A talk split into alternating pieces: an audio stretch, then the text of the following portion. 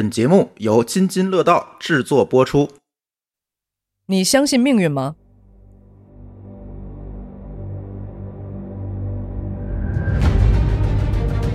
浩瀚夜空，两架飞机为何猛烈相撞？Descend. Fuck, descend hard.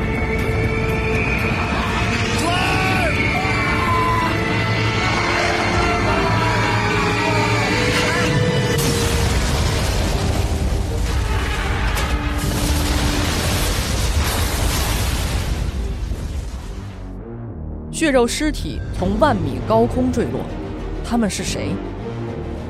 绝望的父亲千里寻仇，二十二刀，刀刀致命。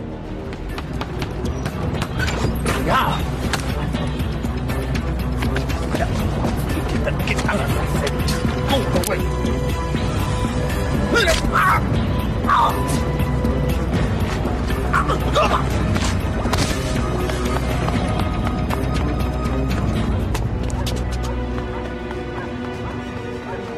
是技术的缺陷，还是人为的疏忽？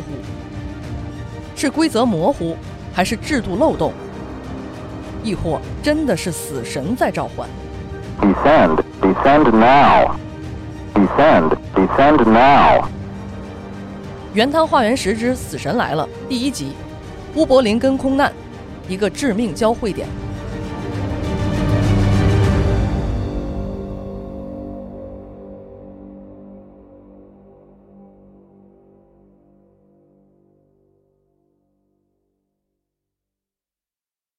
嗨，大家好，这里是原汤化原石的新一期节目，我是讲述人阿福。我是讲述人小黑。我是讲述人一姐。今年开始呢，我们推出了一档新栏目《死神来了》。在《死神来了》这个专栏里面呢，我们可以跟大家讲一些各式各样的灾难。那今天要给大家讲述的就是一场空难。在开始今天的这个故事之前啊，我希望大家先记住一个地名，叫乌柏林根。第一次听说，这乌柏林根，对，它是德国的一座小城镇，在德国的南边。这个地儿啊，跟瑞士是交界的地方。刚刚大家都说没听过这地儿，而这个地方就是因为我们今天要讲述的这起惨烈的空难而闻名世界的。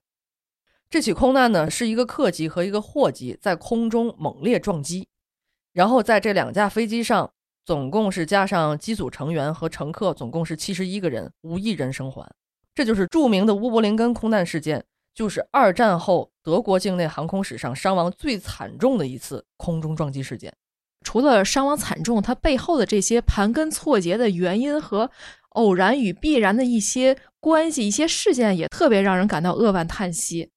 对，如果说比如说有的空难哈，大家都知道的，比如说是因为机械故障啊，或者是因为这个地面的操作，有一些是在地面发生的，有一些是在空中发生的。但是乌柏林根空难，它这个事情的背后，它的发生是多种因素互相叠加导致的，所以它这个故事会让人联想到一个心理学方面的一个概念，叫做瑞士奶酪模型。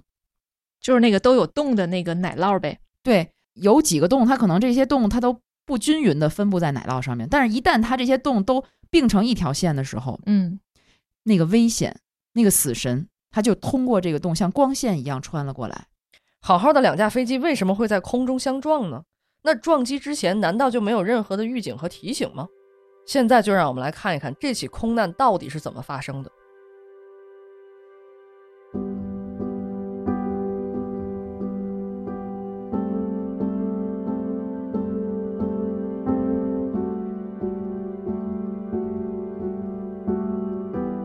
咱们先说说这个两架飞机上的人。一架飞机呢是来自俄罗斯的客机，当时呢飞机上呢是有六十多名的乘客，其中大部分呢是孩子，而且是非常优秀的这种叫精英团少年的孩子。他们这个此行的目的呢是去呃西班牙参加这个联合国为他们组织的一个活动。同时呢，还有一家人，他们呢是这个呃家里的爸爸呢早就去了西班牙工作，然后家里的妈妈带着两个孩子呢，呃准备飞，准备趁着这个暑假呢坐飞机去西班牙看他的爸爸。但是这件事儿有一个非常巧的事儿，就是这四十多名的这个俄罗斯的孩子呢，错过了一班飞机。就是错过了他们本来要搭那个飞机。对，说是这个莫斯科呢有五个机场，结果他们的带队老师呢带错了一家机场，带错了，所以他走错机场呢，就错过了该坐的那个航班，而坐了咱们本次要说的这个发生空难的这个航班。哎呦，这不就是命吗？对呀、前一阵儿就是咱们有一个空难，当时还说有一个人因为前一晚上喝多了酒，没坐没赶上那个飞机，所以逃过了一劫。嗯，但这个呢，是他本来可以顺利的、安全的抵达他的目的地，但是因为错过了航班而搭上了这往飞向死亡的飞机，这个时候这个奶酪的第一个洞就出现了。哦，就是因为错过的班机而出现了第一个奶酪洞。这个少年旅行团啊，他们是从俄国包了一个飞机，这飞机是属于巴什基尔航空公司的一个图波列夫幺五四 M 机型客机。为了让大家更好的理解这个故事啊，我嗯把它简称为俄国客机。呃，他们包的这架俄国客机呢，在事发当年是机龄有十五年，属于中年机。当天晚上是要从俄罗斯的莫斯科飞往西班牙的巴塞罗那。刚才我们说到这个奶酪的第一个洞已经出现了，但实际上啊，这个架飞机呢，它有五名驾驶员。要知道，过去一般这种飞行时间比较短的小型客机上，一般两名驾驶员就够了。但是当天晚上这架包机上有五位，这五位驾驶员都是经验非常丰富的。你比如说机长，五十二岁，有超过三十年的驾驶资历。我我他的名字比较长啊，我为了方便大家记忆，就索性把它简称为大山，他叫大山。然后坐在副驾驶座位上的这个人呢，四十岁，我把他简称为老葛。实际上，这个老葛呀，他才是大 boss，是那总驾驶。因为当时正是一年一度的这个航空公司的机长的考评，他这一次在飞机上呢是要考评坐在主驾驶位上的大山的这个驾驶技能。也就是说，这个时候这架飞机本身还有一个小试验、小测试。对，这是两个人了。除此之外呢，驾驶舱里还有一位四十一岁的经验丰富的副驾驶，五十岁的领航员和三十七岁的飞行工程师。这一套机组是非常不错的一个阵容。豪华阵容了，应该属于。然后按照分工呢，大山是负责操纵飞机，老葛是考评机长的操纵规范和对地联络，其他几位分别负责了监视仪表、标定航线、控制油门。那按说已经很全面了，该有都有了。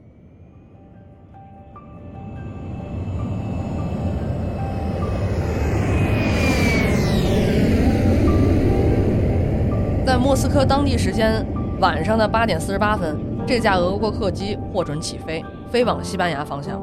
如果说一切顺利的话，将会在四个小时后抵达巴塞罗那。刚才我们说了，这起事故里有两架飞机，对吧？嗯，这是咱们刚刚介绍的第一架飞机，俄国客机。另外一架飞机是什么飞机呢？是隶属于 DHL 货运航空公司的波音757货机。后面我就把它简称为 DHL 货机。这上面应该都是货物，对，没有都是乘客货物。，只有两个人，只有两个驾驶员，一个是英国籍的老保罗，呃，另外一个是加拿大籍的，我管叫老布吧，因为他名字比较长。按照计划呢，他们是从意大利机场启程飞往比利时的布鲁塞尔。他们是在俄国客机起飞两个多小时以后，这架货机起飞的，也就是从这一刻开始，这两架在航线地图上只有一个十字交汇点的两架飞机，仿佛就被命运安排一般，鬼使神差的去往相撞的方向。所以说，他们从起飞的时候，其实从航线地图上看是有十字交汇点的，对，只有一个。但是应该这个交汇点还不是在同一个水平面。对，哎，这我得给大家说一说，因为这个飞机啊，大家都知道，飞上天以后，并不是它想往哪儿飞就往哪儿飞，它也不是随便飞的。实际上，这个飞机到天空之中呢，它就有特别像在地面上的汽车一样，但是你在地面上的汽车，它可能是平面儿的，呃，它需要有这个交管啊，或者是警察的一些指挥和疏导。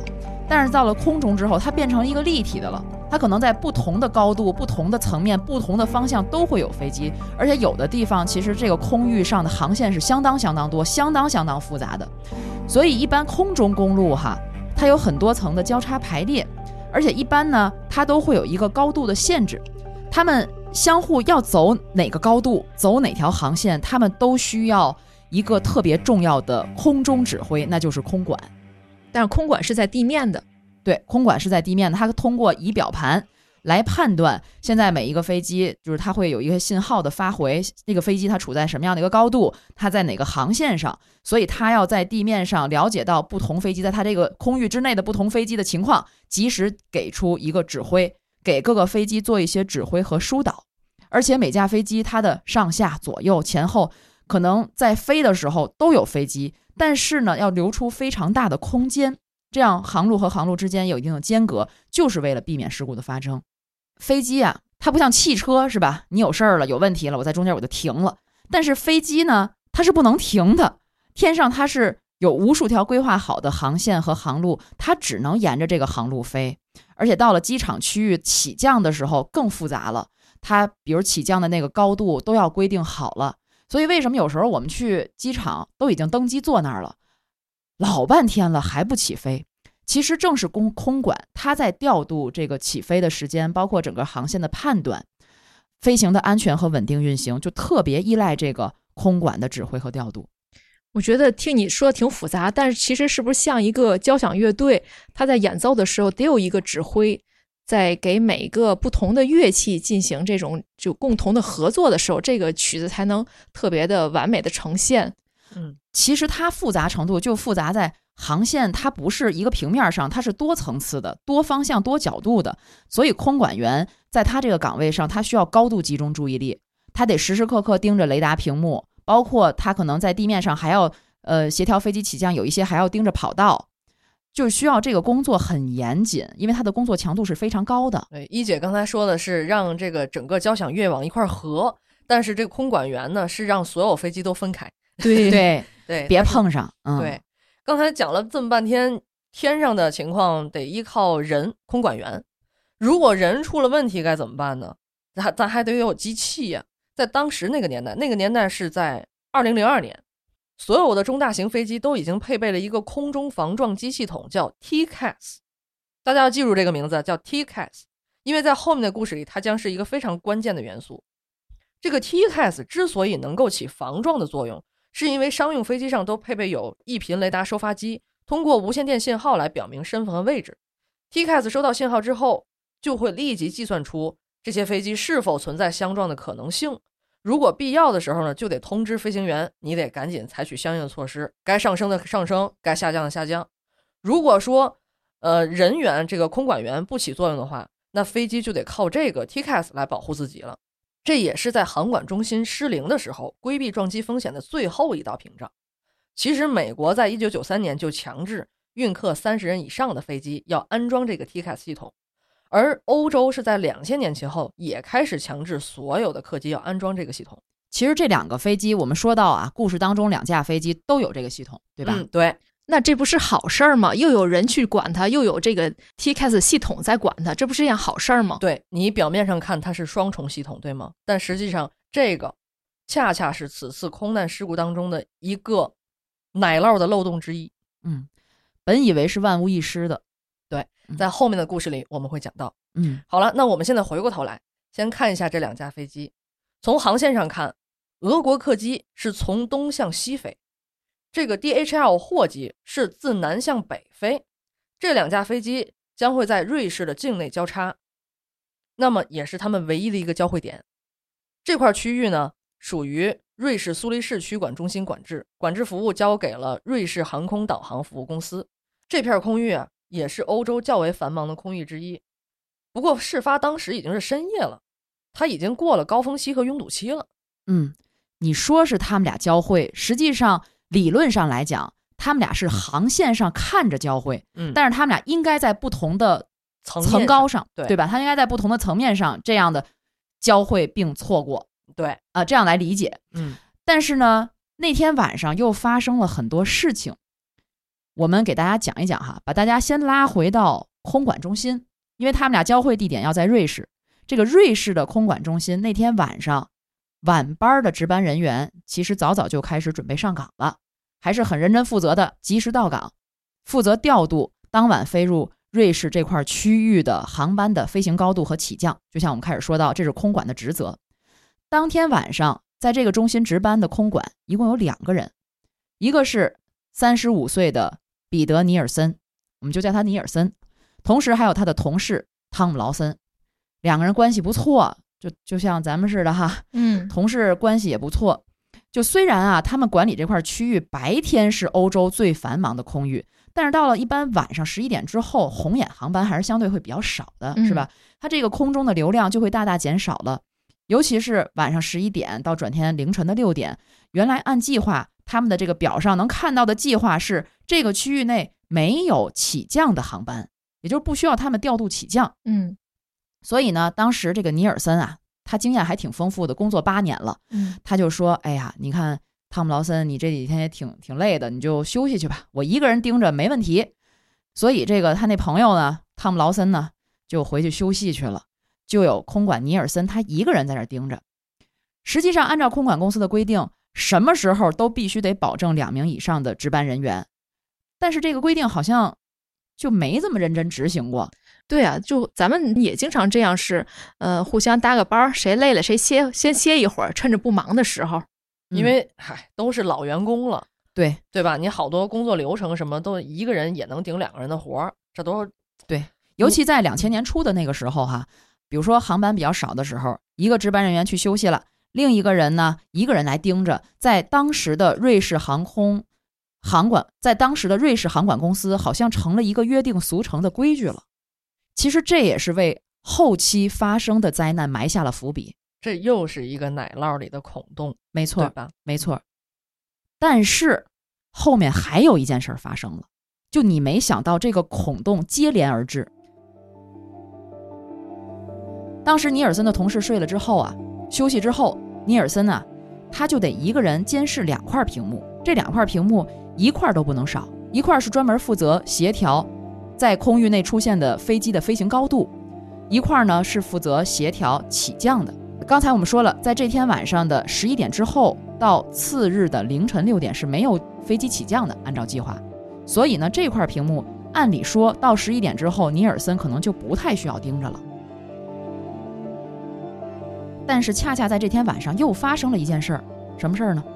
十点刚过的时候，他们公司的工程部的维修工程师就来找尼尔森了，说啊，趁今天晚上咱这空域流量比较少，我们正好呢要对主雷达进行维护和检查。但是呢，这个维护和检查它可能就会影响一定的功能。维护一旦开始，不仅我们雷达扫描的速度会变慢，如果飞机出现距离特别近的时候呢，可能就不会生成持续两分钟的警示图像。而且我们开始维护之后，还要关闭电话系统。呃，不过呢，你放心哈，我一定会给你把备用电话系统给接上的，这样不影响你用。我觉得这个决定已经有点让人觉感觉隐隐不安了。就他怎么能把雷达都关了？这么重要一件事儿，它雷达会变慢，并不是完全关了。它可能在维护过程中呢，它的功能会有一定的折损。但是当时谁也没有想到，因为确实在这个晚间也没有起降的飞机，是吧？可能出现的这种需要调节高度的飞机也很少，就是流量太小了。再有了，还有刚才小黑说的，还有 TCAS 呢，是吧？嗯空中防御系统，就感觉有各种保障在这里，好像这个调度呢，这个时候显得不那么紧张和不那么重要了。但是正是这种疏忽，成为了整件事件的导火索。嗯，那再回到飞机上哈，呃，刚才也说了，出发时候呢已经是晚上了，那到了瑞士的上空呢，其实也是深夜了。那这个飞机的外面呢是被黑夜笼罩着，一片非常宁静的气氛。那乘客们呢，尤其是那些孩子，虽然还有这个说说笑笑的，但是随着夜晚降临，睡意袭来，呃，大家呢也是慢慢的就疲惫了，就开始慢慢的进入梦乡。也在梦中呢幻想着马上要开始的特别开心的旅程，包括见到嗯一年多都没见的爸爸，所以当时这个飞机上还是一片宁静的气氛。我们现在从这架俄国客机的机舱、乘客舱往驾驶舱里走。现在这个驾驶舱里呢，这五位驾驶员也还处于很稳定的一个状态。飞机现在正是从德国中部朝着瑞士飞行。这个老葛呀，他获得了德国航管中心的许可，就开始往南去了，奔着瑞士飞去了。那德国的航管也将这个俄国客机交由了瑞士的航管。瑞士航管呢，目前就是由空管员尼尔森当家。这个时候，另外那架飞机，也就是 DHL 货机，正向北爬升，越过阿尔卑斯山脉，正要进入瑞士的空域。DHL 货机请求爬升高度，因为这高空的空气比较稀薄，空气阻力少，所以飞机呢会更省油。那么尼尔森呢也是批准了让他们爬升。这里提示大家，DHL 货机爬升之后的这个高度和俄国客机的飞行高度现在是完全一致的，他们正处于碰撞的航线上。这个时候其实谁都没有发现，而且相距还比较远，目前还没有危险。他们各自飞机上的这个 TCAS 系统也没有反应。时间就来到了当天晚上的十一点多。按理说，这十一点之后，尼尔森本来应该是挺轻松的，而且是挺安静的这么一个夜晚。但是到了晚上十一点二十一分的时候，DHL 货机它先是进入了尼尔森管辖的空域。当时不是也说了吗？小黑也说了哈，机长他给尼尔森打电话了，他请求提升高度，尼尔森也批准了。但是他刚完成了这个批准的工作，没过几分钟，值班室忽然收到了一条意外的呼叫：一架德国的航班，它即将要降落在德国的一个机场，他要请求尼尔森啊，跟地面的塔台来协调一下，让我们这飞机能够顺利降落。哎，尼尔森就意外了，这不十一点之后没有起降？怎么回事儿啊？这一了解才发现，这德国航班啊，它是延误的飞机。哦，它不应该在十一点之后起降，但是它延误了，这个时候就进入了尼尔森管理的空域了。正在这时候，刚才我们说到了俄国客机满载着孩子们的那那架客机，就也进入了尼尔森管理的空域。这一下子，三个飞机在尼尔森这得管着了。没想到的是，第四架航班也突然进入了他的空域，所以一个本来是很平静的夜晚，这个平静被打破了。四架飞机同时需要尼尔森来协调了，他一下子就忙得不可开交。他需要在两块屏幕之间来回切换，虽然这两块屏幕距离很近，只有大概一米的距离，但是他也觉得真的是忙不过来了。他有点后悔，哎呀，我不应该让汤姆劳森去休息哈。但是怎么办呢？也得硬着头皮继续干。等于说，在这个出事的两架飞机之外，还有另外两架飞机在干扰。当时，对就本来啊，他这个时候只用处理那两架出事的飞机的，看那两架出事飞机的高度就可以协调它们的高度。嗯，但这时候呢，突然闯进来两辆飞机，两架飞机，这两架飞机呢都是需要起降的，它嗯它分属于两块不同的屏幕。他这时候怎么办呢？他实在是忙不过来了，他就想，哎呀，起降的这个本来不该出现的，那我就把它交给该管它的人吧。他就赶紧去联系这个德国航班啊，他要降落的那个机场的塔台，他想让他们来接管这个飞机，让他们自己沟通你起降的事儿，就别来烦我了。嗯，但是当时他打电话，这个电话打不通，他连续打了三次电话，这个电话都是无法接通的。这就是刚才说的那个维修人员，他们切断了主电话线，对，说要启用备用电话线，不知道为什么嗯备用电话线就没接上，嗯，哎呀，而且当时尼尔森也来不及去联系维修人员，因为当时他实在是太忙碌了。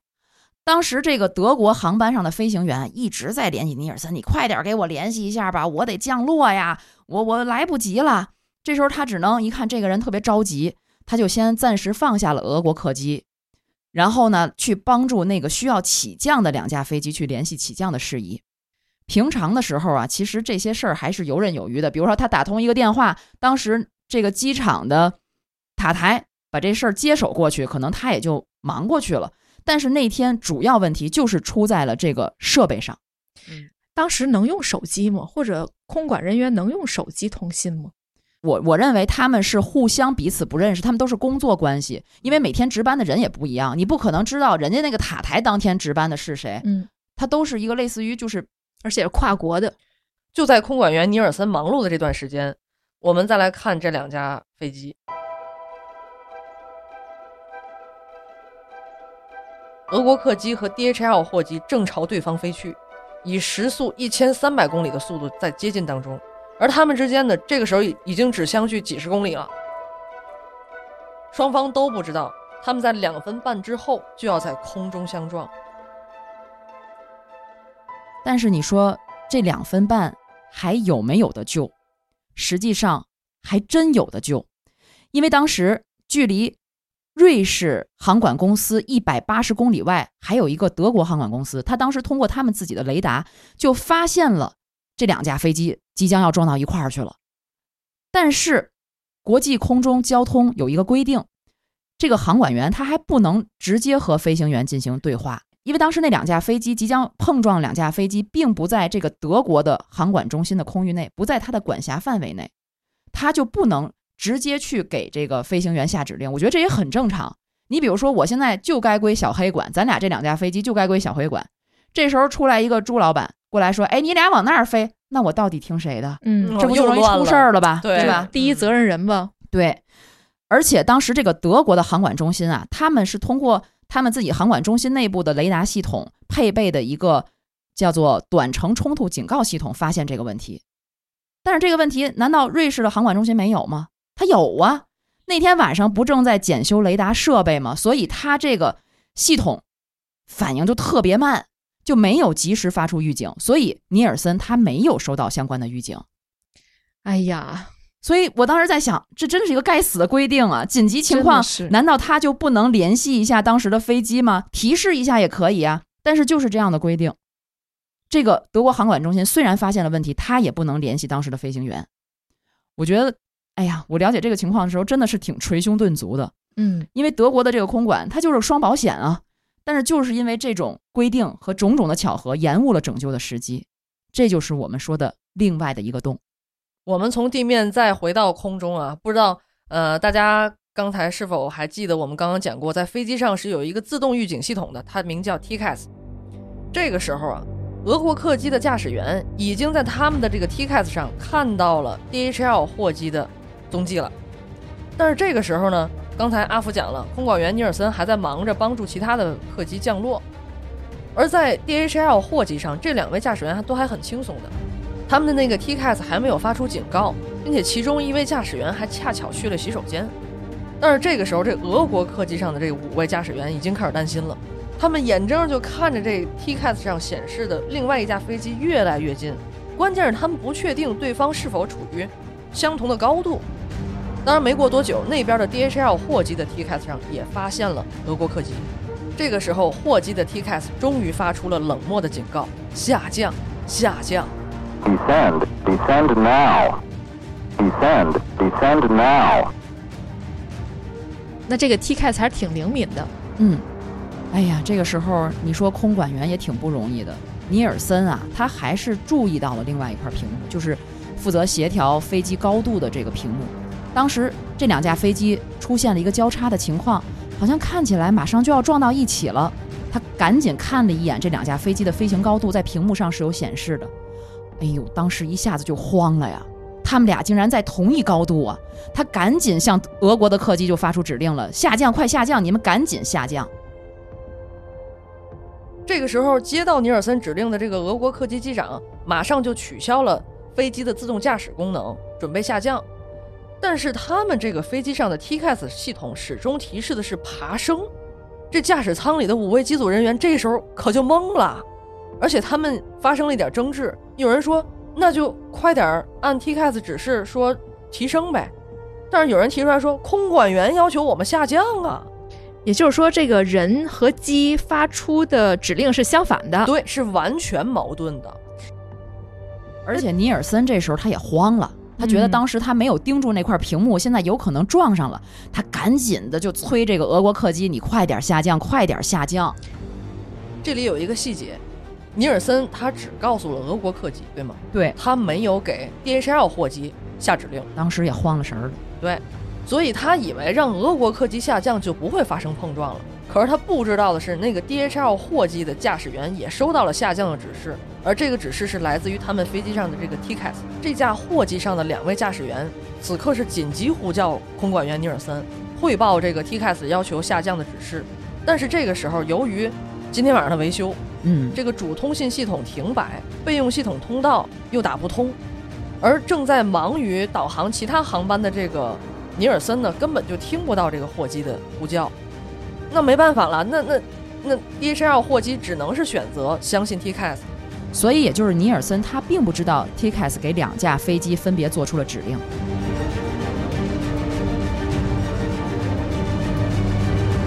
所以我现在再给大家来梳理一下现在的矛盾点啊。原本这两架飞机是在同一高度的，而且同时收到了 TCAS 的指令。如果说都遵守 TCAS 的指令，俄国客机是爬升，DHL 货机下降，那就可以完美的化解这次危机了。但是现在的矛盾是，俄国客机收到了两个指示，一个是来自空管员的下降指示，一个是来自 TCAS 的爬升指示。在一片混乱当中，最后俄国客机选择了听从空管员，选择下降。而正是这个选择，让死神又走近了一步。也就是说，原本在同一高度的两架飞机同时选择了下降，所以他们依然在同一个高度，并且是朝着对方俯冲而去。又一个奶酪洞。嗯而且在这种混乱当中，空管员是非常急促、焦急的让他们下降，而机器是很冷静、冷漠的让他们上升。我觉得这个时候驾驶员的选择也很艰难，那自然是会听情绪更为焦急的空管员的声音。其实呢，如果把陆地比成二维的空间，比如说开车在路上行驶，相互能看见很正常。但是在天空中，它是多维的，甚至于说是无限大的空间。而且又是晚上，对，其实虽然每天每时每刻天空中都有来来往往很多飞机，但是在机舱内，我是觉得几乎是看不见其他飞机的身影的。但此时，随着两架飞机同时在同一高度向对方俯冲，在俄国这个客机的机舱内呢，随着其另一架飞机巨大的轰鸣声，乘客们居然可以眼睁睁看到另一架飞机，也就是 DHL 的货机，距离自己越来越近，越来越近。终于啊，这两架飞机在目视距离就可以相互看到对方了。那距离他们相撞只剩下短短的三点八秒。俄国客机终于是看到了从左侧直插过来的 DHL 货机。这个时候，驾驶舱里的全体人员才齐声惊呼，迅速爬升。这个时候，他们是本能的将这个操纵杆拉到最大，油门也推到了最大。俄国客机是在三台涡轮风扇发动机的推力轰鸣之下开始爬升，终于开始爬升了。但是，但是到这个时候，一切都已经为时已晚了。Climb! Climb! Descend! Fuck, descend hard!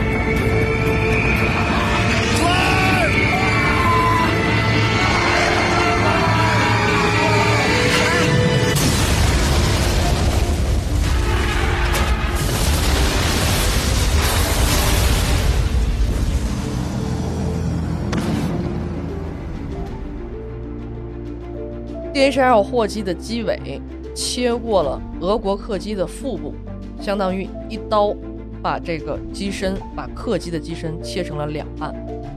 俄国客机这边呢由于客舱瞬间失压几乎所有人在瞬间都失去了知觉有一部分乘客还有乘务组的空乘人员被吸出了机舱消失在了茫茫夜空当中。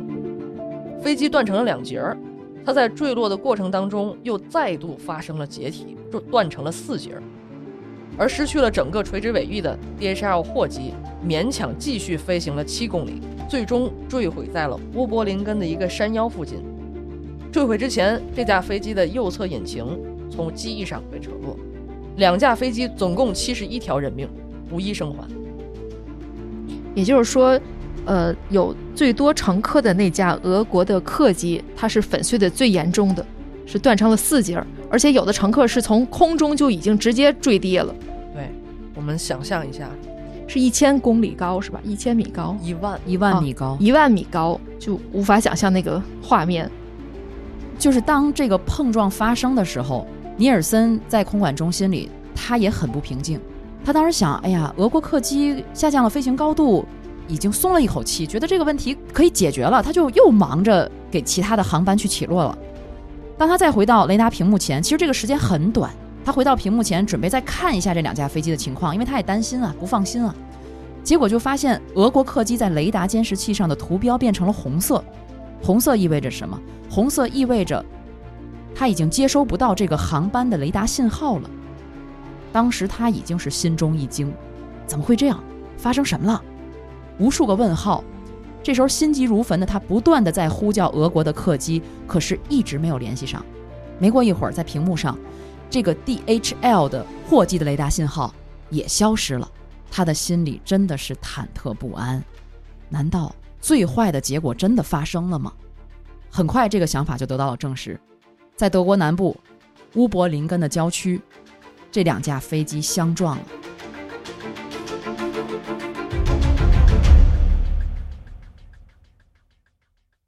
那一天是二零零二年的七月一号晚上十一点三十五分，这两架飞机相撞之后，巨大的响声吸引了本来已经进入梦乡的乌柏林根的居民，他们看到天空上呈现出一片橙红色的火光，然后就是接连不断的爆炸声，然后就是飞机的残骸，还有一些巨物巨片就从空中就掉落下来，还有人类的尸体。碎片就像雨点一般落在一家残疾儿童的学校附近，乘客和飞行员的尸体洒落的到处都是。在一条长二十公里、宽两公里的地带上，血肉密布。当地呢是出动了有史以来最多的警力，还有很多志愿者，一共是有六千多人前来寻找遇难者的尸体。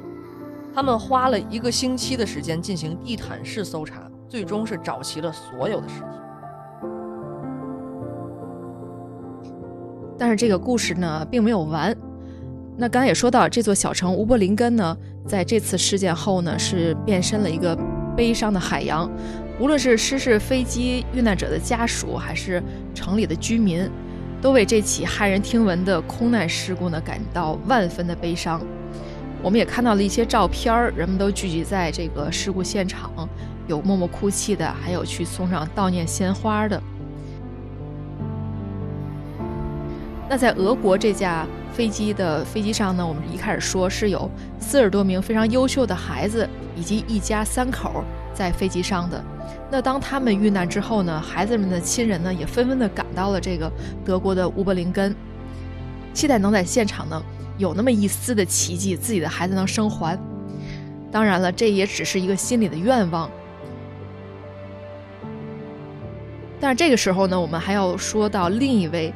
当事人也是这一起事故后续事件中的一个非常重要的主角，他就是那一家三口中的父亲，也就是说他的妻子、女儿和儿子都要从俄罗斯去西班牙看望这位父亲的时候，三口呢在飞机上遇难了，而这位父亲也因此变成了孤家寡人。这位父亲的名叫卡洛耶夫。因为他本身呢是最早一个到达这个事故现场了，因此呢，他跟这个当时的呃救援队呢也去请求能够进入到现场去亲自找他家属的这个遇难的这个下落。救援队呢也是最后同意了他的请求。其实当时呢，尸体大多数都已经被烧焦了，或者是破碎了，因为是从一万米的高空掉下来的，可想而知，又是这种大爆炸，基本上看不见什么完整的尸体。但也确实非常巧合，这个卡洛耶夫呢，在现场呢，首先捡到了一根珍珠项链而这个珍珠项链呢，正是他当年送给自己小女儿的这个礼物，他一眼就看到了。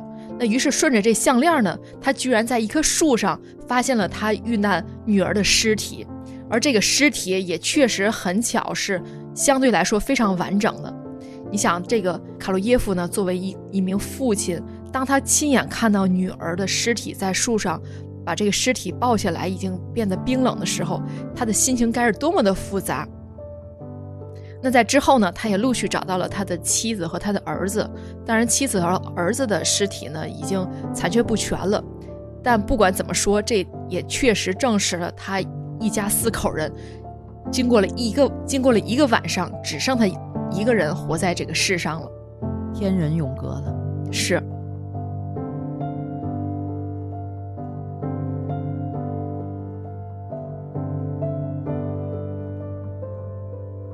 其实这种悲痛不只是家属，也不只是城里的居民。当时在瑞士的航管中心，这种悲痛也使他们的航管中心陷入了一种停滞的状态。航管中心所有的工作人员都感受到了巨大的压力。事故发生以后的三个星期里面，因为缺乏人手，瑞士航管中心减少了业务量。而尼尔森，就是那个空管员尼尔森，他再也没有到空管系统任职过。因为媒体也指责空管太过依赖科技设备，也控告尼尔森是这起事故的杀人凶手。而且这两架飞机都是在他的管辖范围内出现了这样的情况，是他引导了两架飞机飞向了对方。这边在救援工作结束的同时啊，追责的程序也开始了。其实我们刚刚在讲述这个过程当中，一直有一个疑惑，我相信一直在听节目的听友也一定会有这样的疑惑，就是说，如果飞机上的这个自带的 TCAS 系统和在航管中心的空管员他们的指令上出现了矛盾，那这个时候驾驶飞机的飞行员到底应该听谁的呢？其实这也是调查员在展开调查的时候提出来的疑惑。一调查才发现，各国的航空公司在这个方面是都没有对机组做出任何的硬性规定。但是呢，西方的驾驶员他们所受的训练是遵守 TCAS 的命令，而非西方国家的驾驶员往往会选择遵守空管员的命令。其实类似这样的事件呢，早就存在，在乌柏林根空难前的一年半。就曾经差点发生了一起空难，当时是在日本，呃，也是两架这个飞机就在空中擦身而过。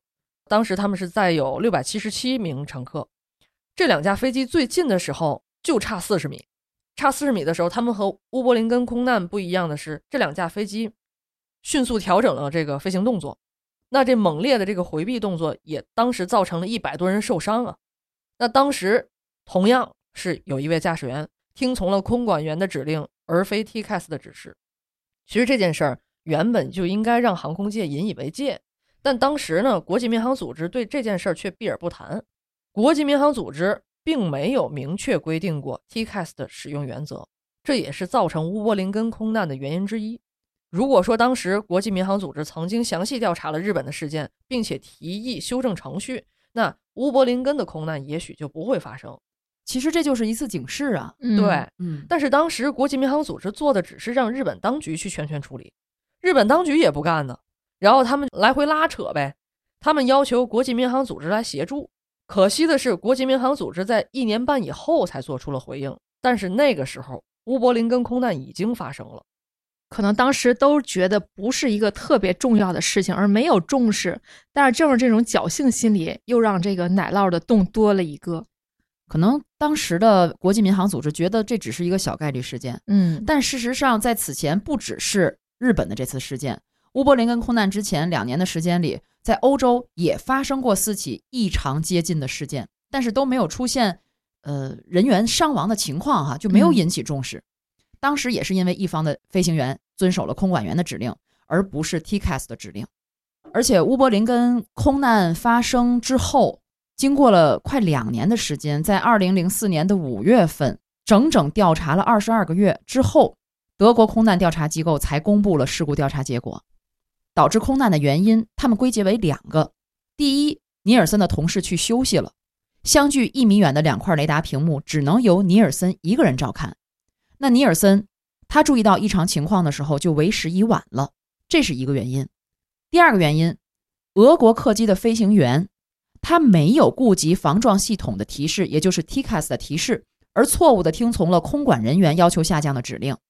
而事故报告也对瑞士航管中心提出了严正的批评，认为他们不应该让一名航管员独自值班。但是，我觉得这样的调查结果真的是太冷冰冰了。嗯，在这么多人生命的面前，只给出了这样的一个冷冰冰的调查结果，一二三几个原因，感觉只是把这么大的一个事故。推到了两个人的身上，嗯，怎么样从根本上解决这个问题？其实还是刚才小黑说的，国际民航组织它必须得出面。当时国际民航组织空中导航署的副主任马里诺斯·海耶尔在事故发生之后，他终于承认了。他说：“民国际民航组织制定的程序和标准，尤其是防撞系统方面的规范，可能不是特别严密。”其实正是乌柏林根空难的发生。也结合之前几起事故进行总结之后，国际民航组织才向世界各国的航空公司发出了一个建议。注意，仅仅是建议。而一旦防撞系统，也就是 TCAS 发出警报，飞行员就应该立即听从防撞系统 TCAS 的指挥。那此后呢，各国航空公司也都要求，呃，当空中防御系统 TCAS 提出建议的时候，如果和空管员发生了冲突。驾驶员就需要听从空中防撞系统，也就是 TCAS 系统的指示，以免再度发生类似的悲剧。也就是说，以后再有类似事情的时候，还是要去听机器，而不是听人。嗯，是，其实就是用一次次血的教训，来证明了机器是准确的，而不是听从人的指挥。那其实看似这件事情有一个调查结果，并且从呃航空公司本身的管理方面已经有了一个明确的结论，似乎就结束了，但其实并没有。可以说，另一个悲伤的故事呢，才刚刚开始。其实有的时候回想这个事故，也觉得非常让人唏嘘。我们都知道，这个在西方国家用这个十字十字架来象征一些呃人人的命运啊，甚至于这个墓碑上都会有十字架。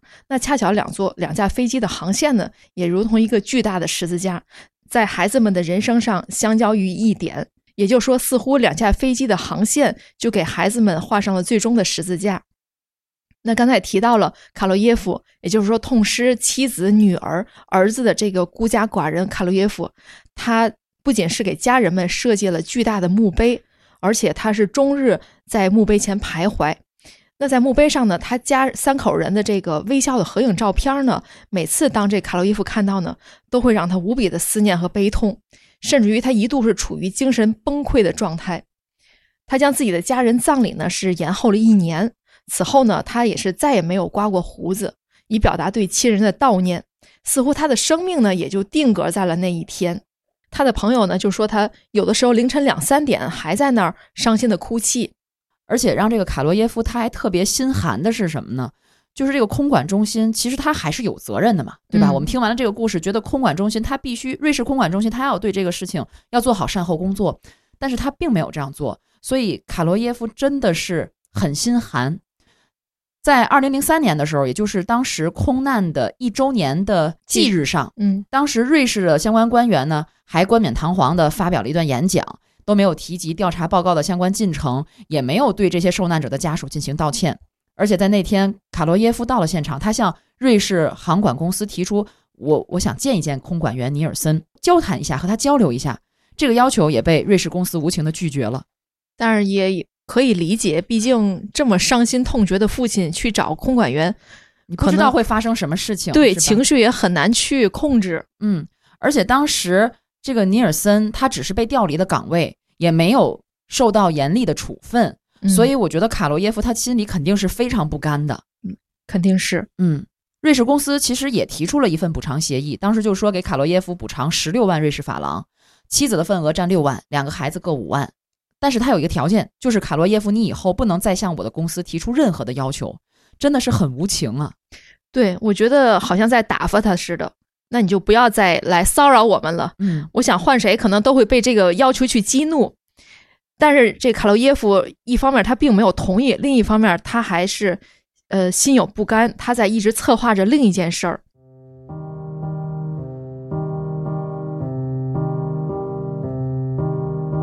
那在二零零四年的时候呢，他是通过私家侦探找到了尼尔森的住处。按说这个卡罗耶夫呢是在西班牙工作，这个尼尔森呢是在瑞士工作。他去找尼尔森并没有那么容易，但是他确实也锲而不舍的通过这个私家侦探找到之后呢，在尼尔森的家附近找了一家宾馆是住了下来。那有一天呢，他就出现了尼尔森家的附近，甚至于还有邻居给他指路。但是呢，卡罗耶夫当时也是比较奇怪，他到了这个尼尔森家门口的时候呢，并没有敲门，而是在门口的凳子上坐了下来。也许他当时内心还在挣扎，自己到底接下来要怎么去做。怎么去面对他？没错儿，那这个时候呢，尼尔森他已经不是空管员了，只能说是前瑞士航管中心的空管员。他现在正在家里待着呢。他通过窗户就看见，哎，有一个陌生人坐在自己家门口，他就很好奇，而且也出于安全考虑，他就走到门外面，就问卡洛耶夫：“你到底想找谁？”当他仔细来看这个人的时候，他发现他眼前的这个男人不修边幅，双眼通红，而且显得很苍老。当时卡洛耶夫自报了家门，他看着尼尔森，就好像自己已经逝去的家人就站在尼尔森的身后。他当时流着眼泪对尼尔森说：“你欠我一个道歉呢。所以说，在卡洛耶夫的脑子里，这个尼尔森是罪魁祸首。他觉得尼尔森一定要为这件事情负责。然而呢，这尼尔森非但没有道歉，而且还想把门直接关上。那这个时候呢，卡洛耶夫也是拿出了一沓准备好的孩子的照片，想让尼尔森看看他的家人，也就是说想让他能感同身受一下，理解他一下。但是尼尔森呢，挥舞着手臂呢，就想把他赶出去，并且说要报警。那就在两个人推搡之间呢，肯定情绪也是越来越激动。当时照片是撒了一地。那对于卡洛耶夫来说，真的是感觉是再一次让自己死去的孩子受到了侮辱。也就是这么一举动呢，是摧毁了卡洛耶夫的最后一道防线。他也拿出了自己的水果刀，直接刺向了尼尔森的腹部，一共呢是刺了二十刀，刀刀致命。尼尔森呢也随后就是在卡洛耶夫的目光下倒在了血泊之中。这是有多大的恨呢？我觉得就是，其实这是一点一点叠加的。嗯在那一刻，他终于爆发了出来，他终于好像为他的家人做了一点事情，嗯，但是他这种冲动的举动付出代价也付出了代价。嗯他杀死尼尔森之后，卡罗耶夫被判处了八年的有期徒刑。虽然他做出这样的举动，但是很多他家乡的人民认为他是英雄。俄罗斯方面呢，也派人多方游说，来为卡罗耶夫争取减刑。正是因为这种努力，卡罗耶夫在二零零七年的时候就出狱了。他出狱的时候，有媒体就问他：“你有什么感觉？你会不会后悔？”他给出的答案是：“我一点都不后悔。”而且他出狱以后，他回到他的家乡，回到俄罗斯，还他还被奉为了英雄，大家对他表示了欢迎。尽管他身上有命案，但是他被大家认为是一位胆识过人的真正的男人，而且有很多当地的商店都为他免费开放。甚至在二零零八年一月的时候，俄罗斯的北奥塞蒂共和国政府还任命他为建设部的副部长。他的生活其实也慢慢恢复了正常。但是呢，刚才也说到了这个最开始呢，呃，在调查结果之后呢，是将这个事故的锅甩给了尼尔森和另外一个驾驶员。那在二零零七年的时候，也就是时隔五年之后，瑞士法庭呢，终于给了吴柏林根空难的判罚结果。当然，就说是瑞士航空导航服务公司的三名经理被判过失杀人罪，刑期一年，缓刑一年。那当晚负责维修工作的领班，也就是那个叫什么导火索的这个主要人员，被罚了一点三五万的瑞士法郎，相当于一点一万的美元。当然了，这笔钱和逝去的生命相比是没法比的，但是起码来讲，他也认定了这起事故并不是一两个人造成的。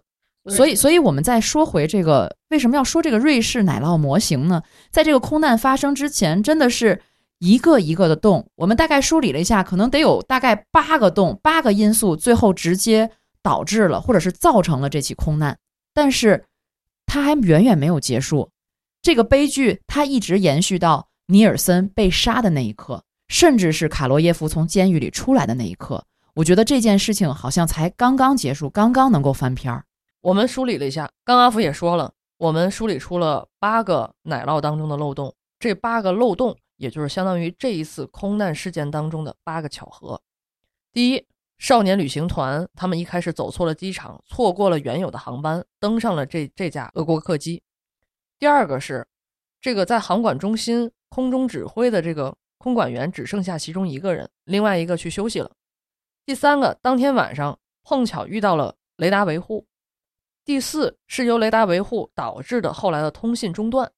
第五呢，在空管员本来认为不是那么繁忙的这一晚上，突然出现了两架意外的航班，就是他需要去额外去协调的两架航班。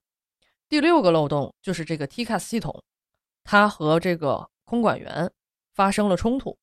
第七个就是原本瑞士航管中心的尼尔森，他没有发现。这起空难当中，两个飞机正在接近，即将发生对撞。那德国的航管中心的那个空管员可看见了，但是他无法第一时间去联系这个驾驶员，而且他也联系不到瑞士航管中心的尼尔森。那最后一个漏洞就是尼尔森本身，他的操作也是有漏洞的。那这八个巧合恰巧都重叠在了一起，你说它是巧合吗？你说它是巧合吗？其实，如果你在很多事故发生之后，你回看的话，一些大的灾难、大的事故发生之前，一定会有很多的预警信号。但是这些预警信号往往容易被我们去忽视它。如果我们这些把这些信号重视起来，刚才你讲到的这八个点，有一个被重视起来，或者有一个发挥作用，都可能会避免悲剧。对，所以它这个背后，我觉得并不都是，并不是巧合，是每一个环节上都出现了人为的纰漏。航空界有关飞行安全是有一个非常著名的海恩法则，说的是每一起严重事故的背后必然有二十九次轻微事故和三百起未遂未兆以及一千起事故隐患。嗯，卡洛耶夫的经历呢，后来也被拍成了电影。二零一七年呢，由施瓦辛格主演的《空难余波》上映。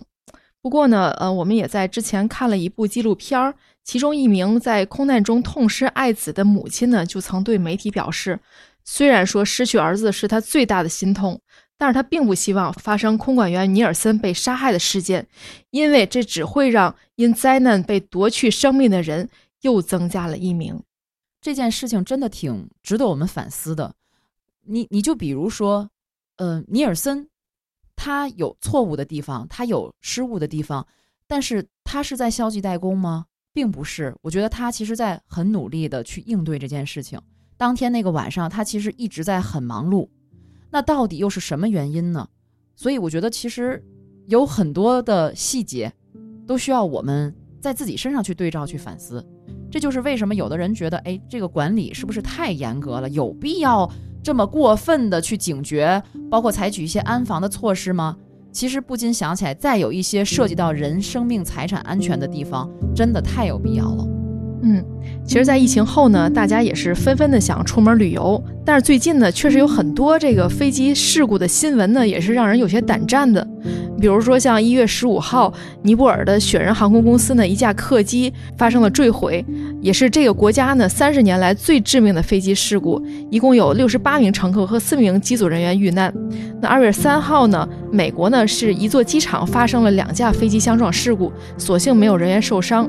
同时，在二月十五号呢，南非也是发生了一架轻型飞机的失事，造成了一名飞行员的死亡。其实这些新闻看下来呢，真的是感觉没有什么比生命更可贵，没有什么比生命的意外事事更让人感到痛苦。好了，那这就是《原汤化原石》的新栏目《死神来了》的第一期节目。我们这个系列呢，计划每月更新一次，也是第一次尝试这样的节目。希望大家在评论区多多给我们留言，给我们提出一些意见和建议。嗯，大家也可以加我们的听友群啊，还是原汤化原石的听友群，可以在听友群里讨论或者提供一些线索，也可以说一说你感兴趣的一些灾难的故事，我们也可以讲给大家一起听。